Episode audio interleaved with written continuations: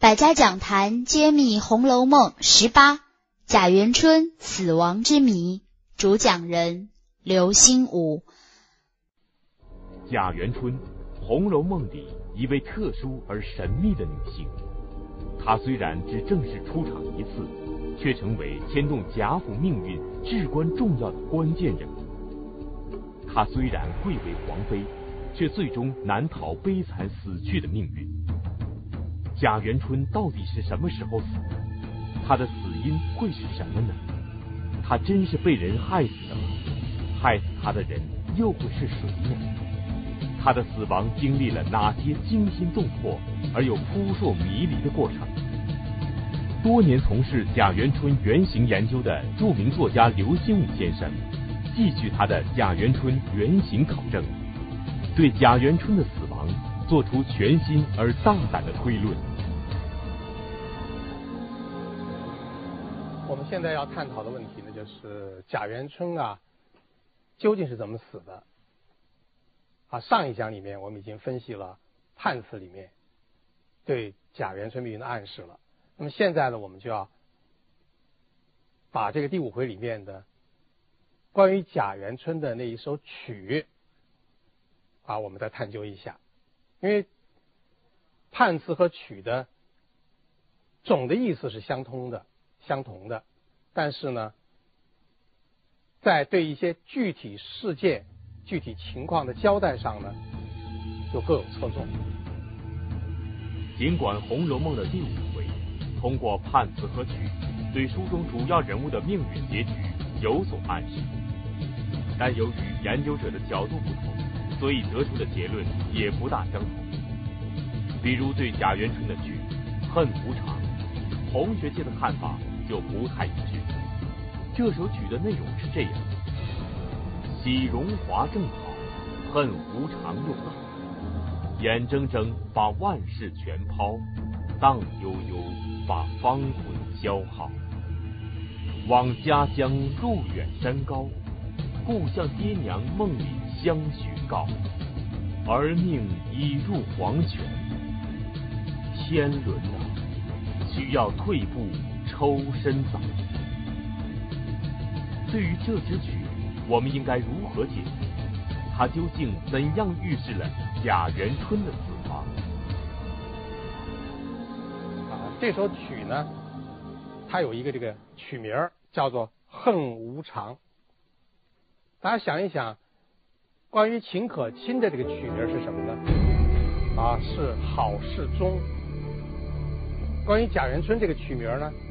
他把它命名为“痛无常”，这就更进一步证明我在前几讲里面所说的那个因果关系。秦可卿和贾元春呢，是扯动贾家命运的两翼。秦可卿好事中了，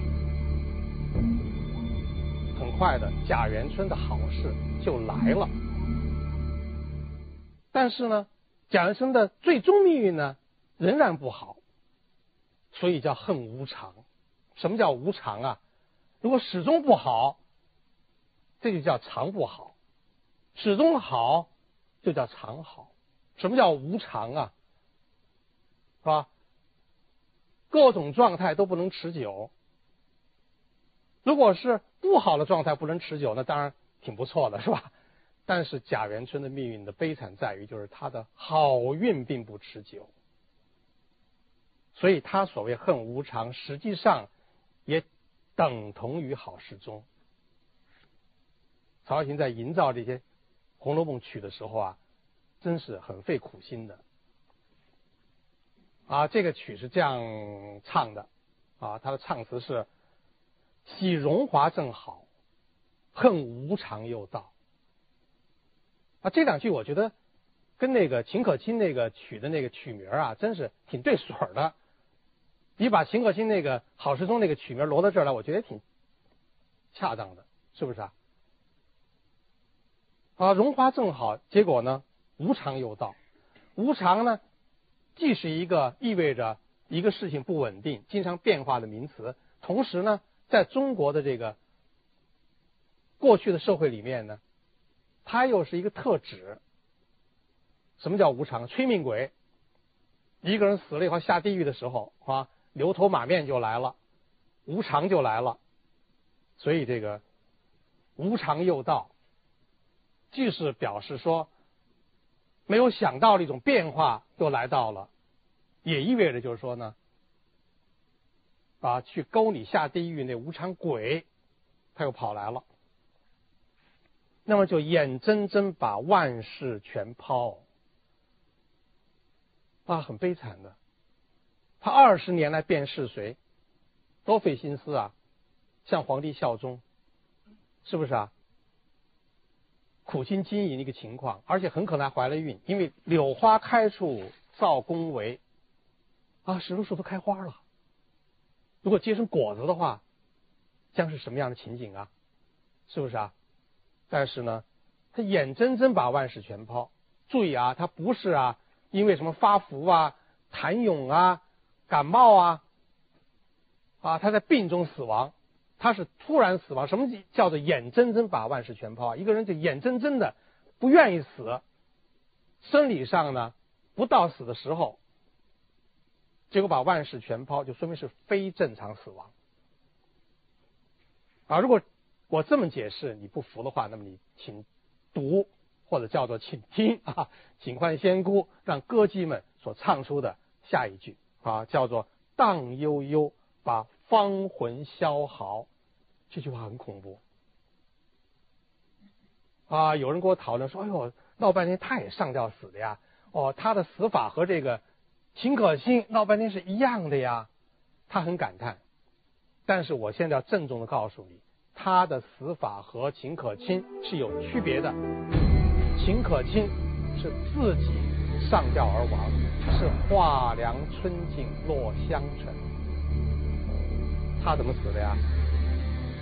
荡悠悠把芳魂消耗，他很可能是被别人逼死的，被别人啊用绸金、玉帛绞死，而且这过程当中他非常痛苦啊，他的芳魂呢？是荡悠悠的，一点一点的归于消失，非常悲惨，非常悲惨啊！他的死相应该是比秦可卿还要悲惨。他死在什么地方呢？《恨无常曲》交代的非常清楚啊！是像高鹗写的是在宫里面吗？在凤藻宫吗？不是。啊，叫做望家乡不远山高。你像是什么地方？在《恨无常曲》里面这样来写元春之死，他指的还是死在荒郊野外，死在不但离他的祖籍金陵很远，而且离他所平时居住的凤藻宫也很远的一个地方。啊，当然离他自己的。父母所住的这个荣国府也一样的远，是一个路远山高的地方。那么，他和秦可卿呢又有类似地方。秦可卿的这个上吊以后没死绝的时候，跑去给凤姐托梦，说我要走了。那么他呢，在芳魂荡悠悠的时候呢，他也向他的父母。估计也托了梦，或者起码是他的这个阴灵啊想托梦，想表达一个意思，一个什么意思呢？《恨无常曲》里面写的很清楚，是吧？就是故乡爹娘梦里相寻告，啊，这句话说明就是他还是还是托梦啊。小说里没有来得及啊，八十回以内没来得及写到他的死亡。八十回以后的文字，我们曹雪芹的原笔呢，现在没有看到，啊，估计他也是托梦啊，因为《恨无常曲》的这一句说的很清楚，他故向爹娘梦里相寻告。他梦里他跟父母说什么话呢？表达一个什么意思呢？他说：“儿命已入黄泉。”那这句话就更确定他是死亡了，是不是啊？如果说荡悠悠把荒坟消耗。你觉得还不一定是死，那么这句话呢就太清楚不过了。他最后呢，他是死掉了。他发出一个什么样的惨痛的警告呢？他说：“天伦啊，需要退步抽身早。”天伦就是他向他父母的一声呼唤啊。当然也不仅是父母了，一一说天伦的话呢，就所有的亲族，他几乎都可以包括在内了，就是贾氏家族了，啊，需要退步抽身走，从哪儿退步，从哪儿抽身，就是从双悬日月照乾坤的这种皇权斗争的格局里面来退步来抽身，啊，当然这种劝告估计啊起不到作用。啊，因为像小说里所描写的四大家族，像贾家这样的贵族家庭，特别是这个家庭的一些主要的这些成员，他们是不太可能真正从这个权力的角逐当中去退步抽身的。因此呢，整个笼罩了《红楼梦》的悲剧呢，根源也在。尽管由于流传的散失，我们无法看到。《红楼梦》在八十回之后真正的原作。不过，通过贾元春的《恨无常》曲，我们还是可以清晰的得出一个结论，就是贾元春最终将难逃悲惨死去的命运。那么，以草蛇灰线、胡言千里著称，擅长设置大伏笔的曹雪芹，在《红楼梦》前八十回里面有没有这方面的设计？元春唯一的一次公开亮相，也就是省亲的时候，会不会透露什么蛛丝马迹呢？那么，这个关于这个贾元春这个悲惨结局的暗示呢，其实不仅是在判词和这个《恨无常曲》里面有所揭示。啊，前八十回虽然没有直接写到贾元春呢后来的遭遇，但是多次暗示他的不幸的结局。比如说，在这个贾元春省亲的时候，省亲呢，这个进行完其他活动以后呢，就要唱戏，要演戏，那么就当时就点了戏，点的什么戏呢？点了四出戏，这四出戏呢非常重要，因为脂砚斋呢就提醒我们说，所点之戏剧服四事。乃通部疏之大过节儿大关键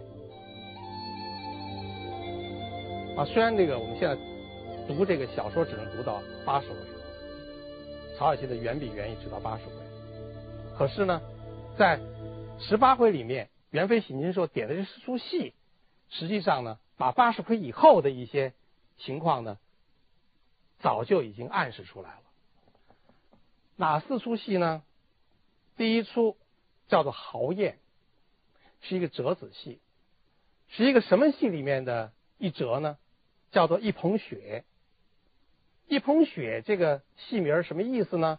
一捧雪是一个古玩的名称，就是一个玉器，一个像白雪一样的玉器，拿在手里面像一捧雪一样，非常珍贵。啊，这是清代一个叫李煜的人，他做的这个剧本啊，《一捧雪传奇》。一捧雪是一个玉杯的名字，我就不细讲这个剧情了。总而言之，这个重要道具贯穿这出戏的始终，造成了很多人的不幸的命运。那么，脂砚斋的批语呢？很细，在这第一出戏豪宴啊，一捧雪当中的这个豪宴的旁边，就批了说服贾家之败，就是这出戏之所以在元妃省亲时候出现呢，是一个伏笔，在八十回以后，估计贾家的这个最后的运灭和。一件重要的古玩有关，戏里面呢是一捧雪，小说里面呢不会这么笨的啊，也去写一捧雪，会写到另外的古玩。和元春有关系，应该是一件什么样的古玩呢？啊，我觉得我的这个看法呢，是应该可以引起你的兴趣的。啊，大家知道，在这个《红楼梦》第七十二回里面呢，忽然写到了一件事情啊，就是鸳鸯啊，因为一个什么事儿啊，跑到这个王熙凤和贾琏他们住那个地方。啊，他们两个住在这个贾府后面一个单独的小院子里。贾琏突然就问这个鸳鸯，啊，大意就是说，说有一件事呢，我忘了，啊，就是这个上年老太太生日啊，有一个外路来的和尚，孝敬了一个蜡油洞的佛手，所以因为老太太喜欢呢，啊，就立刻拿去摆着了。那么他说呢，因为前日老太太生日啊，我看古董账上啊还有这一笔，可是呢又不知道这件东西呢着落在何方。就贾琏作为一个荣国府的管家，他亲自过问这件事情，啊，每一件古玩在使用完了以后都要归档。那么贾府那个他有一个机构，专门来管理这个府内事务。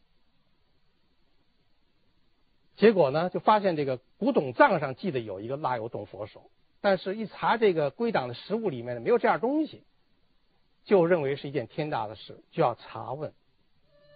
鸳鸯就生气了啊！鸳鸯说：“这个老太太摆了几天了，就厌烦了，就早就给你们来了了，就是给了王熙凤了啊。”贾琏还要查问，后来平儿出来了啊，平儿就说：“啊，说是给了这个王熙凤啊，就埋怨这个贾琏，就是说。”这么一个事儿，你怎么记不清楚啊？是吧？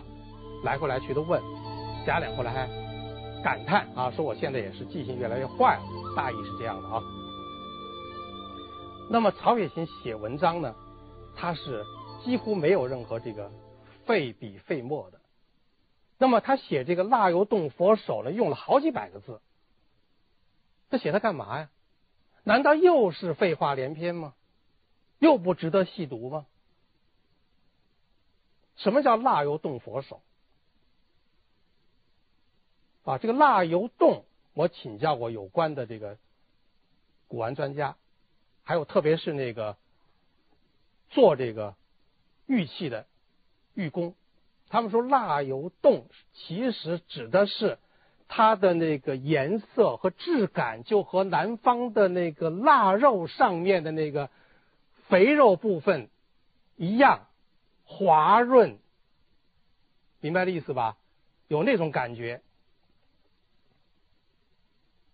是这样一种石料所雕刻成的一个佛手，是非常重要的信息啊！我获得这个信息，我认为非常重要啊。那么，为什么在前八回里面会有这样一段情节呢？用的字儿还挺多，我估计在后八十回。这件古玩将是贾家败落的一个导火线。那因为在这个省亲时候典戏第一书就是一捧雪嘛，一捧雪就是古玩嘛。之前在说了嘛，扶贾家之败嘛。而且请你注意，什么叫佛手啊？什么叫佛手？佛手是一种芸香科植物，是吧？佛手是一种植物。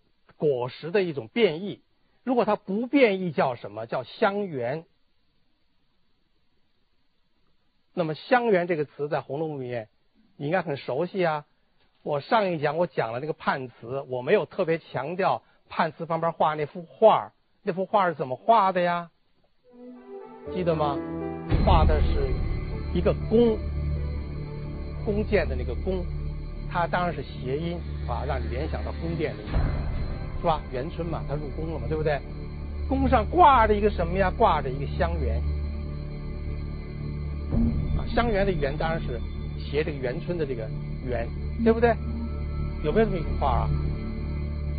挂就是香橼。当然，现在我们因为看不到曹雪芹在八十回以后所写的关于贾元春的具体故事了，我们只能够做一些猜测。但是我这种猜测也不能说绝无道理，是不是啊？啊，有人跟我说，你看又是巧合，您这一讲一讲里面啊，充满了巧合。我开头也是这么看，我说这是巧合，那是巧合。但是第一次是巧合，第二个例子又是巧合，第三个它还是巧合。到最后，我个人的看法是去掉这个“巧”字，不是巧合就是契合，就是合。啊，就这些地方显然呢。绝不是信笔乱写，毫无含义啊！因此，在请亲时候所点这出戏《一捧雪》，伏贾家之败，而且还伏在这个元春的身上，应该是一个合理猜测。那么第二出戏是什么？第二出戏就是长生殿啊！这个长生殿呢，现在这个。戏的戏名后面的批语呢，就更清楚了啊！现在就明显是扶元妃之死。长生殿写的是这个唐玄宗和这个杨贵妃的故事啊。杨贵妃后来怎么了？三军哗变，杨贵妃呢就被赐死了，自己又不愿意上吊，就被人用绸子缢死。他就是啊，荡悠悠把芳魂消耗啊，就是这样，对不对？所以这个贾元春后来啊，他显然是惨死，他不愿意死，可是又不得不死，他死的比这个秦可卿还要惨。秦可卿还有一个选择自己上吊地点，或者是自己结束自己生命的一个，还留这么一个余地啊，他呢？最后是让别人慢慢的给缢死，很惨。那么第三出戏呢？折子戏啊，《仙缘》写的是什么呢？写的是这个黄粱一梦的故事。那么这个呢，现在的批语呢，特别惊动红学研究者啊，这个大家就都没法猜了。啊，简单说点这出戏，埋伏的是什么呢？是什么伏笔呢？是扶珍宝玉送玉。就是在八十回以后呢，会有一个重要情节，就是这个珍宝玉这个人物呢要正式出现，而且他有一个行为，就是他送玉。珍宝玉送的什么玉？为什么要送玉？送完玉以后又出现什么情况？现在一概不得而知，啊，我也不再去猜测啊，因为这个实在是没有线索。那么第四出戏就是折子戏是离魂，那么是《牡丹亭》里面。那么这个呢，现在里面呢说的很清楚，是黛玉之死。那么因为我们现在呢主要是探究贾元春、黛玉的事情呢，我们现在就暂时啊按下不表。除了元春省亲时的点戏对贾元春的结局有所暗示之外，《红楼梦》还有相关的描写。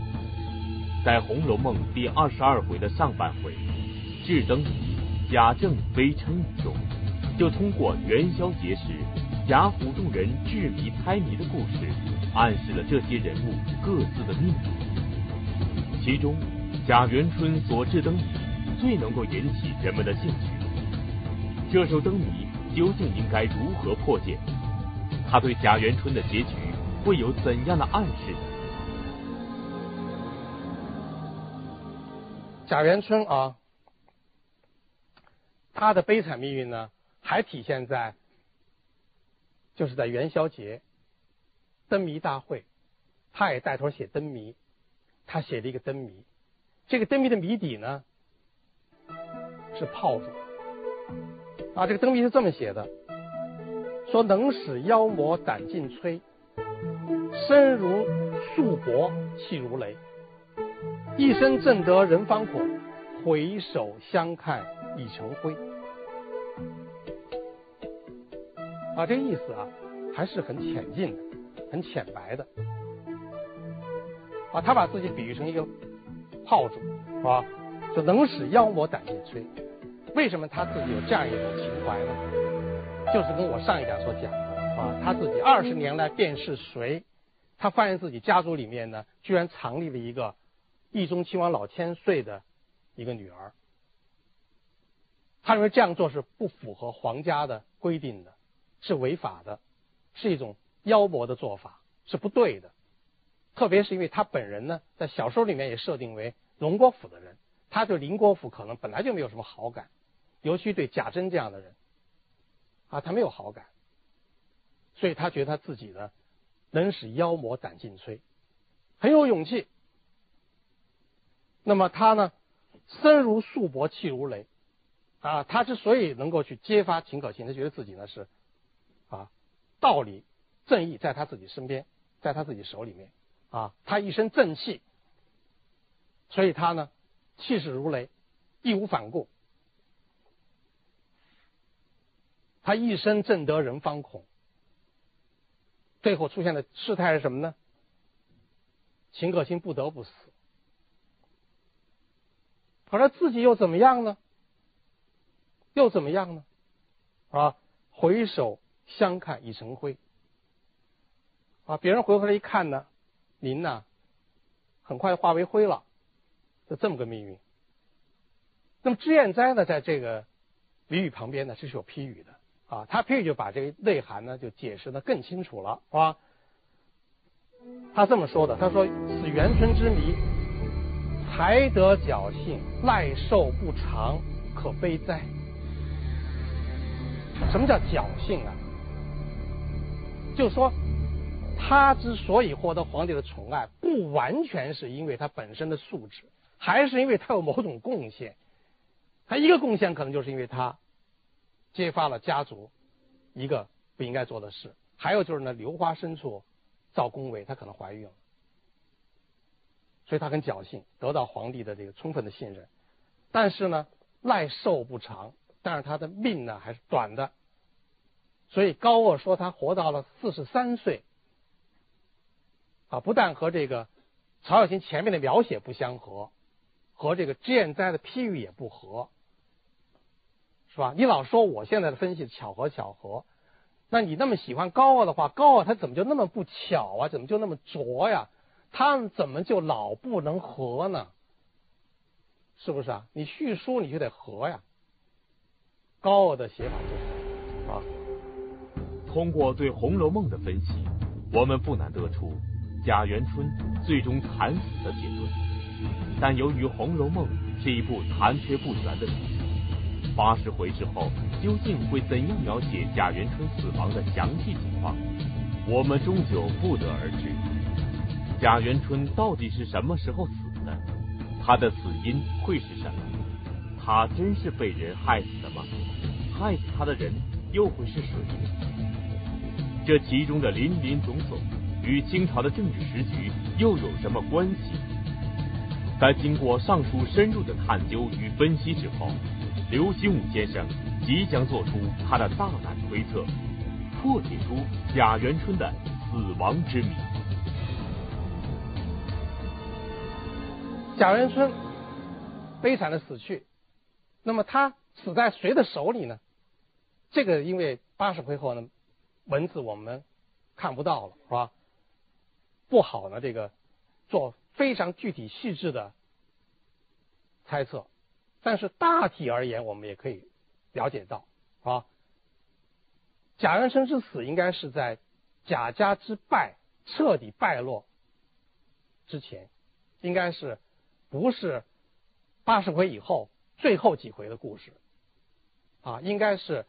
在写到整个贾家家族大败落之前，他作为一个前奏，啊，他的死亡应该是在那样一个点上。那么很显然，他的死和这个小说当中的岳派分子的活动是有关系的。最恨他的，应该是小说当中的岳派人物。尤其是义中亲王老千岁这个家族的人，在生活的真实当中，最恨曹家的这个女子的，也应该是洪熙他们这些人，是不是啊？所以这个贾元春最后应该是死在他们手里。啊，情节应该是类似《长生殿》里面所写的。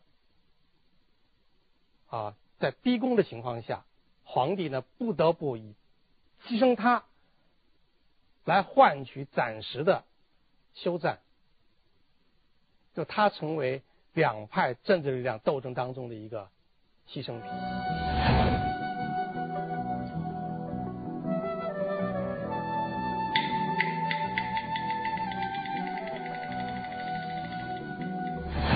在前八回里面呢，隐隐绰绰出现了很多岳派人物，啊，比如冯子英就是其中一个活轩轩的人物，啊，这个人物对他的刻画是比较多，暗场出现也有好几次。那么，在脂砚斋的批语里面呢，还有很有意思的话，啊，脂砚斋有一条批语，他是这么说的，啊，他说写倪二、子英相连，欲喊侠文。皆各得传真写照之笔，传真写照既是一个审美性的评价，也是一个透露生活原型的话语。传真写照。那么他所点出的四侠呢，很有趣，身份、性格完全不同。李二，李二是什么人呢？市井泼皮无赖，放高利贷的，记不记得啊？这个人在《红楼梦》的这个书里面是很跳色的，啊，一大堆那个贵族家庭的人物当中啊，忽然呢出现这么个人物，啊，是个市井泼皮无赖。但这个人物显然不会只在小说里面出现那一次，不会只有一个借给这个。贾云银子的行为，冯子英呢就不消说了啊。冯子英是一个贵族公子啊，神武将军冯唐的儿子，这是一个贵族的公子哥儿啊，和贾宝玉他们是铁哥们。那么柳湘莲就是另一路人物啊，柳湘莲是破落世家的飘零子弟啊，又是另外一路人啊。这个人呢，这个多才多艺，还会串戏。文武双全，啊，是一种民间存在，是一种在民间存在的边缘人物。他既可以和这个贵族府邸发生关系，也可以和这个乡间野民混在一起，啊，是一种这个身份很暧昧的人。那么同时又有蒋玉菡，那蒋玉菡呢，说难听是个戏子，说好听是一个幽灵。那么这个蒋玉菡不是一个普通的人物，啊，他原来呢是在忠顺王府里面为忠顺王唱戏的，可他后来自己呢自觉的啊跑到北静王府成为北静王所心爱的一个戏子，而且后更后来呢为了不让忠顺王府找到他，他在那个京东二十里地的紫檀堡地方。置了庄院，隐居起来。那么你想，这个脂砚斋啊，他读了八十回以后的全部的已经写好的文字，对不对？他就告诉你，有红楼四侠，而且呢，居然是四个身份如此不同、反差如此之大的人。这意味着什么？我认为这意味着在。岳派势力方面，通过小说你可以感觉到，它是纠集了社会上的不同阶层的不同的人等，构成一种力量。那么不管怎么样，生活的真实当中，岳派最后呢是没有成功。啊，估计在生活的真实当中。冯子英的原型，这伙人，他们之所以在春天跑到这个黄海铁网山去打围，他们就是为了勘探地形，为他们在一旦皇帝出来打围时候行刺。那，我这样推测呢，并不离奇，因为据清史专家考证，乾隆之后来，所以扑灭洪熙帝案，并不仅仅是因为洪熙什么私立什么魏武夫妻私，或者仅仅是有一点野心，而是他已经纠集了一些人，确实是在乾隆离京出行的时候，营造了一次谋刺事件。但是他们没有成功。乾隆在扑灭这个事情之后，销毁了有关档案，以维持自己的尊严。刘心武先生认为，乾隆四年春天，洪熙仪太趁乾隆皇帝离宫外出春寿，实施了对他的行刺，但是事与愿违，行刺没有成功。相反，乾隆快刀斩乱麻，果断地处理了此案。他对外尽量不动声色，朝政上似乎也没有出现什么大的问题。对洪熙一党，则采取分化瓦解的处理方法。对洪熙本人，并没有将其处死，而是把他拘禁到景山东果园里严密看管，直至终了。最后又销毁了绝大部分有关档案。这就是令人惊心动魄的洪熙逆案。贾元春原型的死亡，应该就是在乾隆四年的这次行刺事件当中。在这次刺杀事件中，在粤派人物逼宫的情况下，乾隆皇帝不得不以牺牲贾元春的原型来换取暂时的休战，为乾隆反败为胜赢得了相对的时间。最后，他被粤派人物一死，于是贾元春的原型。就成为乾隆朝两派政治力量斗争当中的一个悲惨的牺牲品。我们通过这么多讲，讲了半天，我们就把《红楼梦》金陵十二钗政策里面的两个钗讲了一下。啊，一个呢，我们花了很大力气讲的是秦可卿。那么最近几讲呢，我讲的是贾元春。那么，请你注意，我所做的研究不是人物论，我是通过秦可卿这个人物入手，啊，当做一个进入的窗口，闯进这个宫殿。我要达到的目的，不是仅仅是去给你只分析秦可卿，或者仅仅分析一个跟他属于两翼扯动的一个贾元春。我的探索将涉及到。金陵十二钗当中的几乎所有人物，首先是金陵十二钗政策当中的人物。那么金陵十二钗政策里面都有谁呢？你是心中有数的。那么我将在下一讲里面，首先向你汇报我自己探究金陵十二钗哪一钗的命运的成果呢？我将首先。向你讲述我探究妙玉这一钗她的命运的心得。我们在下一讲再见。在刘心武先生对《红楼梦》的揭秘中，秦可卿、贾元春这两个神秘的人物都找到了他们的生活原型，但《红楼梦》里的秘密并没有完全消失。在秦可卿、贾元春之后。还有一位人物比较耐人寻味，他就是金陵十二钗之一的妙玉。这个人物在《红楼梦》里出场不多，但却是一个不同寻常的角色。他是金陵十二钗政策中唯一的一位与四大家族没有血缘与婚姻关系的外人，而且又是一位出家的尼姑。这样一位女性。为什么会被曹雪芹列到金陵十二钗政策的名单中？在他身上又隐藏着怎样的秘密呢？著名作家刘心武先生做客百家讲坛，为我们揭开金陵十二钗政策中的妙玉排序之谜。